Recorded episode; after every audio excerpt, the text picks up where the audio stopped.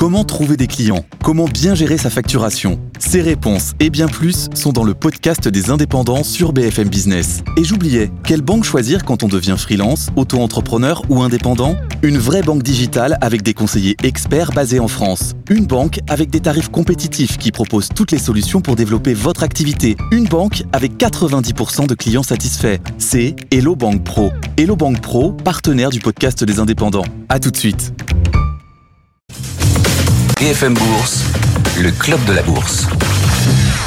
Et si vous n'étiez pas avec nous tout à l'heure à 15h30, c'était il y a maintenant un peu plus d'une heure et demie, on vous pardonne bien sûr, mais c'est dommage. On peut quand même vous proposer une session de rattrapage sur notre site BFM Bourse, le replay de John Plassard. On parlait avec John de la campagne présidentielle américaine et de Michelle Obama, dont on parle de plus en plus dans le camp démocrate. Pourquoi pas une possible alternative à la candidature de Joe Biden à quelques jours maintenant d'une échéance importante d'ailleurs, le Super Tuesday aux États-Unis. John nous en parlait en direct.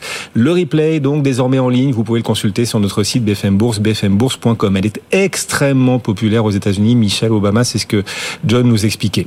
Quel potentiel en bourse? Nos coéquipiers du club, nos clubbers sont là jusqu'à 17h35, la clôture. Julie Jourdan, bonsoir Julie. Bonsoir. En geste et justement spécialiste des marchés américains, on parlera de la présidentielle américaine et de l'inflation US aussi. Le chiffre a été publié tout à l'heure, l'indice PCE. Bertrand Puif aussi nous accompagne pour Fidélité Internationale. En fil rouge avec nous cet après-midi. Bonsoir, rebonsoir Bertrand.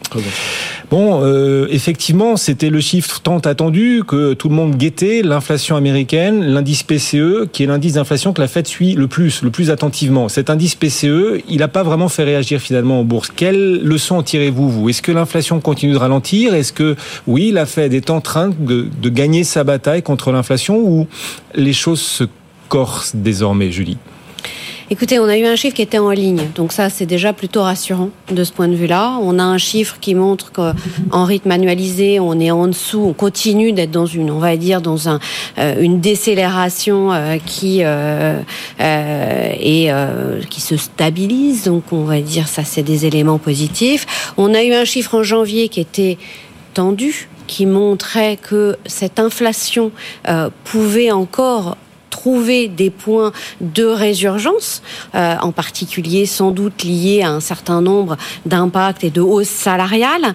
Il n'empêche que c'est effectivement un point de vigilance importante pour la Fed et c'est aussi pour ça qu'ils ont exprimé très clairement euh, depuis le mois de décembre et depuis, on va dire, le moment du pivot, euh, où effectivement ils ont annoncé qu'ils étaient à l'aise avec le niveau de taux directeur et que le prochain mouvement serait peut-être sans doute euh, plutôt orienté à la baisse. Mmh. Ils, ont, ils ont plutôt évoqué euh, le milieu de, de l'année. Donc c'est vrai qu'on voit, et c'est très clair, ils veulent avoir de la visibilité sur cette désinflation. Le marché parie toujours sur une première baisse de taux avant l'été, plutôt au mois de juin. Est-ce que le débat pourrait être de savoir si ce sera avant ou peut-être plutôt après l'été? Est-ce qu'à mesure qu'on ira vers l'été, on pourrait dire, hop, peut-être plutôt pour après l'été, pour après Jackson Hole, par exemple Écoutez, le vrai débat, je crois, c'était, et on l'a déjà eu finalement, c'était de finalement de modérer les attentes du marché pour mémoire, on a commencé l'année avec un marché qui attendait 7 baisses de taux. Aujourd'hui, on, va dire, euh, il y a une forme de rationalisation et on attend entre 3 et 4 baisses de taux. Donc déjà, on a un alignement entre les attentes des investisseurs et ce que nous dit la Fed.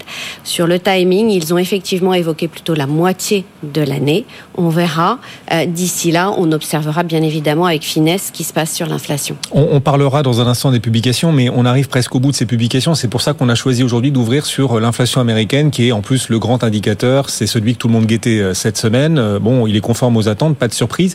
Est-ce que vous voyez des relais possibles à venir sur le marché qui permettraient de nouveaux records et pourquoi pas pour le CAC, Bertrand, de franchir cette fameuse barre des, des 8000 points? Pour l'instant, on bute dessus. Ça fait quelques jours qu'on bute dessus. On en parle beaucoup, mais pour l'instant, on les tient pas, les 8000.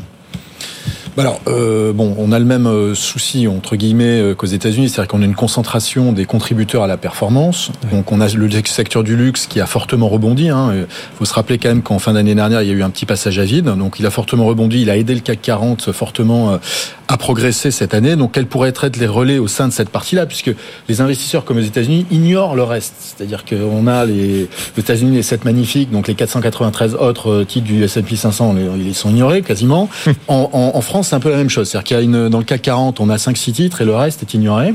Donc, euh, la problématique, c'est est-ce que le reste peut être à nouveau effectivement euh, relais? Ça, c'est une question plus globale. On voit ce qui, sein... ce qui, emmène le CAC en baisse, par exemple, aujourd'hui. Etienne nous le disait, euh, l'Europe progresse, mais pas le CAC 40. Pourquoi? Parce que L'Oréal recule d'un pour cent, l'une des plus grosses capilles, la troisième plus grosse. LVMH recule de 0,6%, Sanofi aussi. Bon, voilà, on a euh, au moins 3-4 des 5 plus grandes capilles qui sont en baisse. Résultat, le CAC 40 sous-performe tout le reste de l'Europe. Voilà. Voilà. Et autant, si vous voulez, sur une société technologique comme Nvidia, on peut passer de 50 à 60 à 80 fois les profits en s'enthousiasmant sur des résultats trimestriels où on a des hausses spectaculaires, en tout cas à court terme, donc de, de des croissances spectaculaires. Sur le luxe, c'est vrai que bon, euh, déjà faire 10-15% de croissance des profits par action, c'est déjà très bien.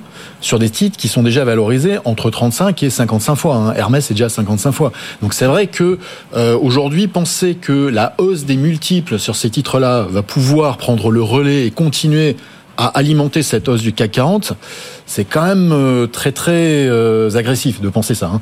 Donc nous, on est plutôt prudent. On pense qu'une correction technique, que ce soit en Europe ou aux États-Unis, est, quand même assez probable, voire nécessaire, voire euh, sans doute euh, positive, hein, parce que saine, on va dire pour pour le marché, pour repartir peut-être après. Euh, et ce d'autant plus que les baisses de taux qui étaient attendues peut-être plus tôt sont décalées. Donc les relais, on en a peu quand même. Hein. Ouais, mais on pourrait vous rétorquer. Enfin, je sais pas ce que vous en pensez, Julie, mais vous rétorquez que le marché il monte, c'est vrai, mais il plane pas. Quoi. Je veux dire, il reste très réaliste. Il sait sanctionner les publications qui déçoivent, aussi bien en Europe. Alors EuroAPI perd 40% là. Bon, c'est dur hein, pour les actionnaires. Nexity perd 22%, c'est chaud pour les actionnaires. Aux États-Unis, il y a Salesforce aujourd'hui qui recule aussi de quasiment 20%. C'est-à-dire que on a des records. Comment Snowflake. Snowflake, pardon, j'ai dit Salesforce. Snowflake. Effectivement, vous avez raison. Moins 20% Snowflake aujourd'hui. On a des indices qui battent des records, mais ces records des indices se font au prix de vrais sacrifices. Thierry, il y a beaucoup de dispersion dans le marché, je suis complètement d'accord. Après, il faut regarder plusieurs choses. La première chose, c'est, euh, ça a été souligné à l'instant, la concentration des marchés. Alors cette concentration des marchés, c'est une réalité, mais ça n'empêche pas le reste du marché quand même de progresser. Alors beaucoup moins, certes, il faut en être conscient. L'année dernière, on a une hausse de 24% pour le S&P, mais hors Magnificent Seven, on n'est plus qu'autour de 12 fait quand même une hausse de 12%. Depuis le début de l'année, on a une hausse de 7% des marchés. Euh, elle est autour de 2,5-3 euh, si on prend l'indice le, équipondéré. Donc ça, c'est un, un, premier élément. La deuxième chose, c'est qu'on a effectivement des sanctions extrêmement violentes. Troisième chose, c'est Et ça, c'est bien ou pas? C'est eh ben, le marché est quand même montre que il va rémunérer entre guillemets, euh, enfin en tout cas acter euh, dans certains cas euh, la qualité des actifs et à l'inverse mmh. sanctionner très lourdement celles qui déçoivent à moins qu'elles ne, qu ne, qu ne, ne soient convaincus oui. en fait par la Donc suite. On n'a pas de marée montante, a... de marée montante pour tous, on n'a pas d'euphorie générale dans le Alors, marché. On n'a pas d'euphorie quand on regarde le marché. Le PE du marché aujourd'hui, il est autour de 21-22 fois. C'est pas peu cher très clairement, mais on n'est pas en zone extrême. L'autre autre élément qu'il faut souligner, c'est euh, de comprendre pourquoi il y a ces écarts en fait de croissance entre quelques valeurs et le reste du marché. Est-ce que c'est juste? Est-ce que ça reflète quelque chose qui est justifié? Quand on regarde ce qui s'est passé l'année dernière, et je prends le cas évident de Nvidia, on a eu un doublement du chiffre d'affaires. Bon, voilà doublement du chiffre d'affaires, le titre se paye moins cher qu'il n'était en janvier de l'année dernière. C'est incroyable. Voilà. C'est catch, catch me if you can. Hein. Le titre monte Exactement. vite, mais les résultats montent plus vite encore que le titre. Exactement. Donc ouais. quelque part, on peut se dire aujourd'hui et cette année, on devrait encore avoir une croissance des ventes de presque 80%. Donc on peut se dire effectivement, bah, c'est pas, il n'y a pas de côté illogique à ça. À l'inverse, quand on regarde les PMI manufacturiers, on voit qu'ils sont en récession depuis quand même maintenant euh, plus d'un an.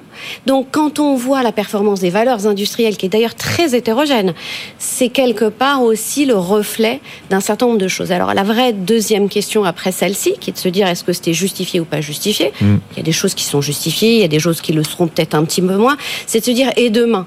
Et demain, en fait, la vraie la question, c'est de savoir si ces autres acteurs peuvent justement recommencer à générer de la croissance. Et ce que ce qu'on voit sur les profits aux États-Unis, c'est qu'on est sur le deuxième trimestre de croissance des profits après plusieurs trimestres de baisse des profits. Donc il y a effectivement cet, cet élément qui est en train de se mettre en place. Et effectivement, il faudra surveiller notamment bah, les, les, autres secteurs, les valeurs qui ne sont pas dans l'intelligence artificielle, eh oui. euh, notamment aussi. On est à 19 minutes de la clôture qu'on va vivre ensemble. Dernière ligne droite. On accélère vers cette clôture. Et notre CAC 40 recule. Eh oui, après un record ce matin, notre CAC 40 euh, a subi toujours quelques prises de bénéfices. La faute à quelques-unes de ses principales capitalisations. On parlait hein, de la dépendance des indices envers euh, quelques grosses valeurs. Bah, c'est exactement ce qui se passe pour le CAC 40 aujourd'hui. Total Energy est en repli, LVMH est en repli, L'Oréal est en repli, Sanofi est en repli. Résultat, le CAC est en repli de 0,2%. Alors que le reste de l'Europe est en, progression. Milan sur un nouveau record historique. La bourse de Francfort aussi gagne 0,6%. Les autres valeurs qui se distinguent, alors il y a beaucoup de baisses, mais il y a aussi quelques hausses intéressantes. Euh, des publications saluées aujourd'hui à Paris. On pense notamment à Eiffage. Eiffage gagne plus de 3%. On pense à Getlink aussi qui gagne de plus de, plus de 2,5%. Eiffage et Getlink, deux acteurs des infrastructures, au business model différent, mais deux acteurs des infrastructures qui sont aujourd'hui en mode surperformance. Alors qu'en repli, on le disait, on a de grosses sanctions. Air France KLM sur un plus bas historique après sa publication. Et puis Nexity, Nexity qui perd en ce moment un peu plus de 22% sur le marché parisien. Tout à l'heure, la patronne de Nexity sera l'invitée de BFM Business. Ce sera juste après 18h. Véronique Bédag sera l'invitée d'Edwige Chevrillon, donc aux alentours de 18h10 à ne pas rater. Puis on a aussi Orapi qui souffre moins de 40%. On en parle avec nos experts, Julie Jourdan, Bertrand Puif également à nos côtés. Bertrand qui nous mettait en garde quand même après la, pause à l'instant. Vous nous mettiez en garde sur euh, une nécessaire correction des marchés. Sauf que, sauf que le marché sait faire le tri. On le voit à travers les sanctions. Les publications, quand elles déçoivent, sont largement euh, sanctionnées. On est peut-être sur un point d'inflexion avec un début de réaccélération de l'activité des résultats des entreprises, en tout cas aux États-Unis. En Europe aussi, les indicateurs macroéconomiques montrent peut-être un début de réaccélération de l'activité. Enfin voilà, on se dit, et plus on a devant nous des baisses de taux. On se dit qu'on a encore peut-être un peu de, un peu de gras pour voir les marchés encore progresser sans passer par, euh, peut-être des respirations, oui, mais une vraie correction. Pas forcément, Bertrand. Alors, les, les, baisses de titres euh, sur des mauvais résultats, vous remarquerez que c'est quand même quasi essentiellement des petites et moyennes valeurs. Ce qui montre à quel point il y a très peu d'intérêt sur ces, ces valeurs-là. Le fait est que également la gestion active a du mal par rapport à la gestion passive, puisqu'il y a cette problématique du poids de ces titres qui tirent l'indice et comment on gère ça dans une gestion active. Il y a des problématiques réglementaires qui font qu'on peut pas des fois répliquer. Et donc, quand vous avez dans votre portefeuille un titre comme ça, bah évidemment, vous sortez très vite parce que de toute façon, vous savez que vous êtes en une gestion active. Vous sortez parce que il y a, enfin, il y a des capitaux qui sortent de votre de votre fonds, hein, parce que vous avez une mauvaise performance, les titres baissent, et donc derrière pour se réallouer sur du passif, puisque les clients vont vous dire, bah, j'aurais dû faire de l'indice, pourquoi j'étais dans un fonds comme ça. Donc ça accélère. Ce que je veux dire, c'est qu'il y a un effet amplificateur, il y a une sortie de liquidité de la gestion active, en particulier de la gestion active qui est sur les petites et moyennes valeurs. Et donc ces petites et moyennes valeurs qui sont déjà au plus bas du plus bas hein, depuis 2-3 ans. C'est de pire en pire. Voilà, c'est de pire en pire. Mmh. Et sans doute là, il y a un vivier. Il y a un moment donné, même si c'est pas le marché qui revalorise, il y aura des opérations, des opérations de sortie de cote euh, qui vont se multiplier. C'est quasiment sûr. Vous n'imaginez pas un rebond à venir des small et mid caps sans. Euh, enfin, il y aura sans doute des opérations de sortie de cote, mais vous pensez que ce sera le principal moteur du rebond en bourse, ou on peut imaginer quand même un rebond euh, tout en restant en bourse, quoi. Enfin, est-ce qu'il y a un avenir en bourse quand même pour les small et mid caps, en gros, pour résumer? Alors encore une fois, il y a cette problématique de liquidité et de performance de la gestion passive. Tant que on aura ces mastodontes qui sont pas réplicables dans la gestion active, qui tirent les indices, ça va être compliqué d'attirer des capitaux vers la gestion active et de facto vers les petites et moyennes valeurs. Même si les taux baissent, les gérants spécialistes des polémiques nous disent quand les, taux, quand les taux vont baisser, elles vont monter. Il y aura sans doute un peu plus, un, un peu plus d'optimisme. Mais quand on regarde sur les 75 milliards qui se sont déversés sur les actions sur les cinq dernières semaines, hein, ce qui est quand même le chiffre qu'il faut attendre, il faut remonter deux ans en arrière hein, pour avoir un chiffre aussi important, 75 milliards. L'essentiel, à 90%, c'est déversé sur la gestion passive. Donc tant qu'on est dans cet engrenage-là, tant que les gros poids de l'indice continuent à être les best performers, malheureusement, ça marchera pas. Et donc, il faut, jouer au cas par cas les sociétés qui ont une vraie valeur d'actifs et dont l'actionnaire principal peut être amené, en s'associant à une banque ou à un fonds de private equity, à chercher une sortie de cote. Ça, c'est le premier élément. L'autre élément sur le niveau effectivement du marché, pourquoi on attend nous une consolidation, en tout cas une consolidation technique, mais qui peut être violente, hein, de 3, 4, 5% sur les indices, c'est parce que nous, effectivement, on a du mal à voir le potentiel de hausse, notamment du marché américain. Alors c'est vrai que le multiple, et ça a été dit, ah. n'est pas un des multiples les plus élevés, mais nous, quand on regarde ce multiple-là de 23 fois sur le S&P par rapport au niveau des taux longs américains à 4, euh, on a grosso modo une prime de risque qui est à zéro, implicitement. Donc c'est vrai que, alors vous allez me dire, sur l'Inde, elle est à moins 3. Ok, d'accord. Bon, donc on peut effectivement aller dans des zones excessives, mais une prime de risque, normalement, sur le long terme, c'est entre 4 et 5 euh, Donc même si aujourd'hui elle était à 2-3, on pourrait dire, bon, il y a encore un peu de potentiel. À zéro, et nous, on voit pas les autres marchés monter, c'est avec un marché américain qui baisse, qui se consolide. Euh, là encore, quel va être le catalyse? Est-ce que ce sera un des sept magnifiques?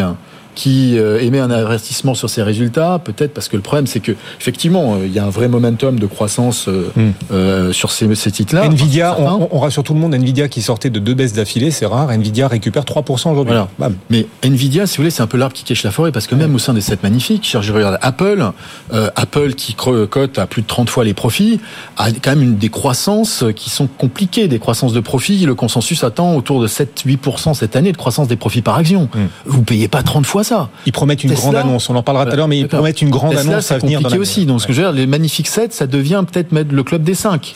Et après, ça va devenir le club des 2. Et après, ça va devenir uniquement Nvidia. Vous voyez ce que je veux dire? Donc, à un moment donné, on concentre encore plus le risque.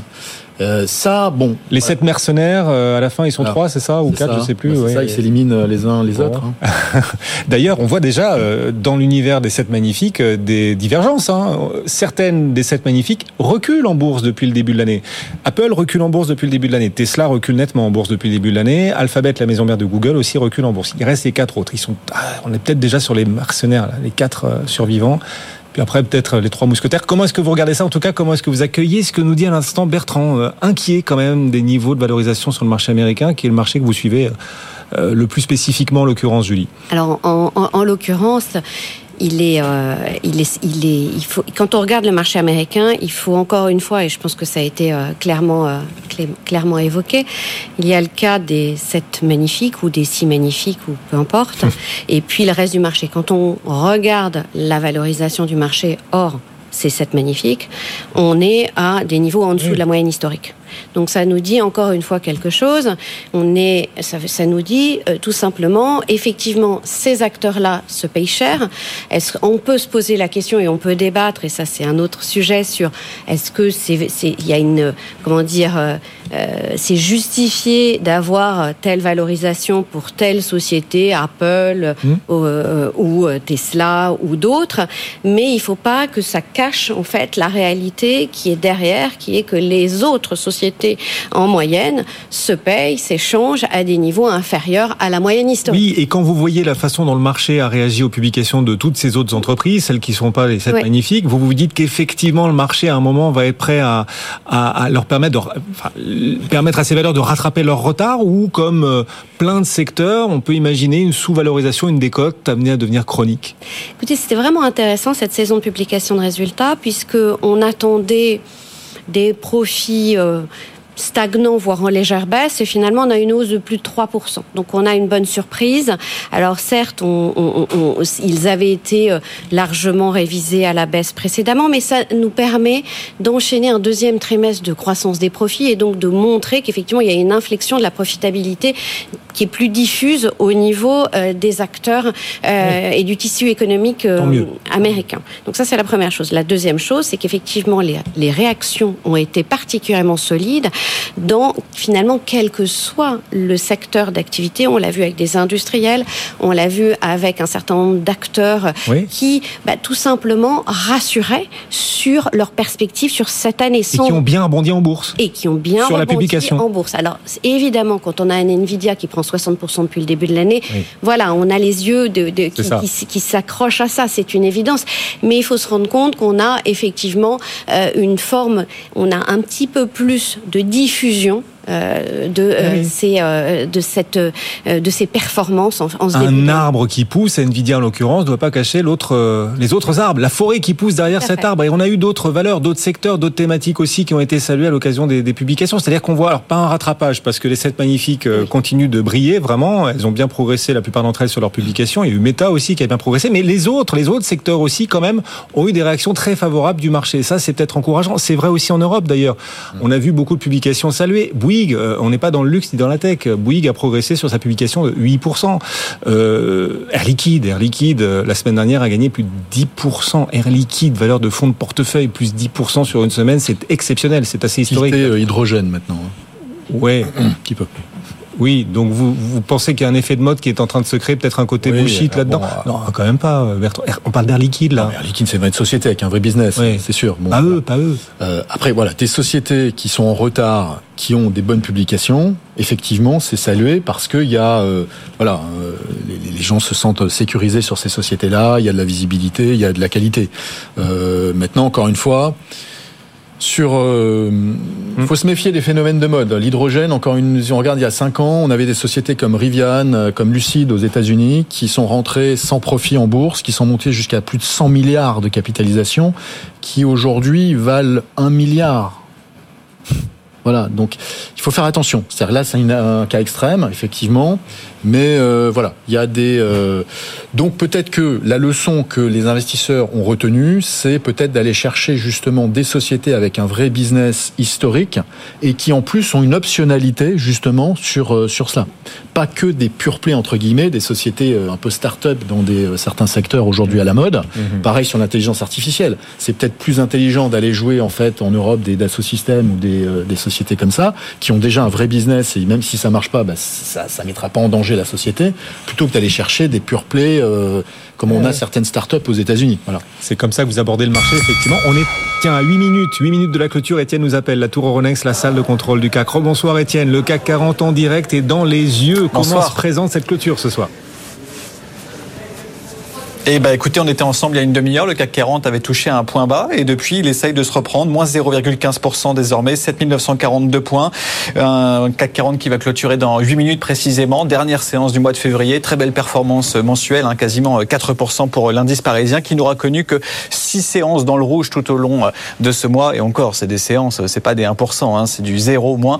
Donc, euh, très beau mois de février pour l'instant. Attention néanmoins au volume d'échange qui reste toujours faible, encore et toujours. On parlera aussi dans quelques minutes, bien sûr, des, grands accidentés de la séance. On peut vraiment parler comme ça pour Nexity qui perd plus de 22%. Un grand accidenté aussi, EuroAPI. EuroAPI perd 40%. Enfin, c'est quand même très spectaculaire. Un marché impitoyable sur les, les publications qu'il juge décevantes. Et puis Air France KLM aussi sur des plus bas historiques. On en parlera notamment à partir de 17h35. Si vous cherchez des idées de valeurs décotées dans lesquelles investir, on parlait du secteur bancaire tout à l'heure à 16h20 avec David Benamou pour Axiom Investments. Il nous disait croire fermement, fermement dans le potentiel des banques, mais pas n'importe lesquelles. Si vous avez raté le direct à 16h20, le replay est disponible. Replay sur notre site BFM Bourse, bfmbourse.com.